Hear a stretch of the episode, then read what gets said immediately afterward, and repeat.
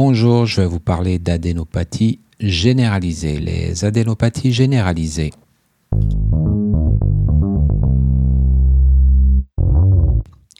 Alors, en définition, c'est une euh, hypertrophie pathologique des ganglions lymphatiques intéressant plusieurs territoires. Les diagnostics euh, à rechercher d'emblée face à des adénopathies généralisées, c'est d'abord penser aux leucémies. Alors, on a la leucémie aiguë qui est en fait euh, qui se manifeste par euh, une asthénie, une anémie, fièvre, purpura, splénomégalie, tumeur osseuse. On a également dans les leucémies la leucémie lymphoïde chronique qui elle est caractérisée par euh, une asthénie, fièvre et splénomégalie.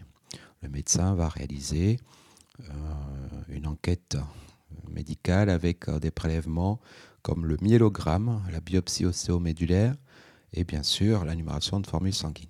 C'était les leucémies. Passons maintenant au syndrome lymphoprolifératif.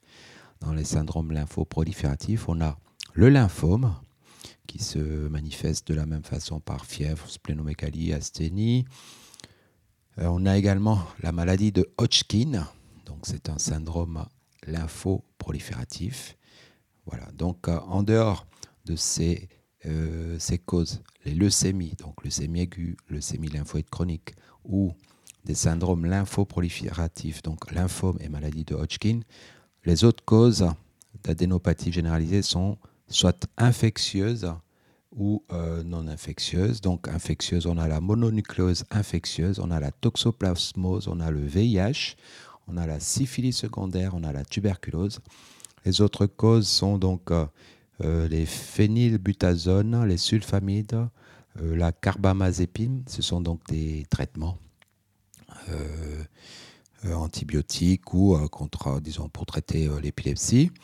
Euh, d'autres causes d'adénopathie, euh, euh, polyadénopathie, donc on a les adénopathies métastastiques et autrement on a la sarcoïdose. Je vous remercie.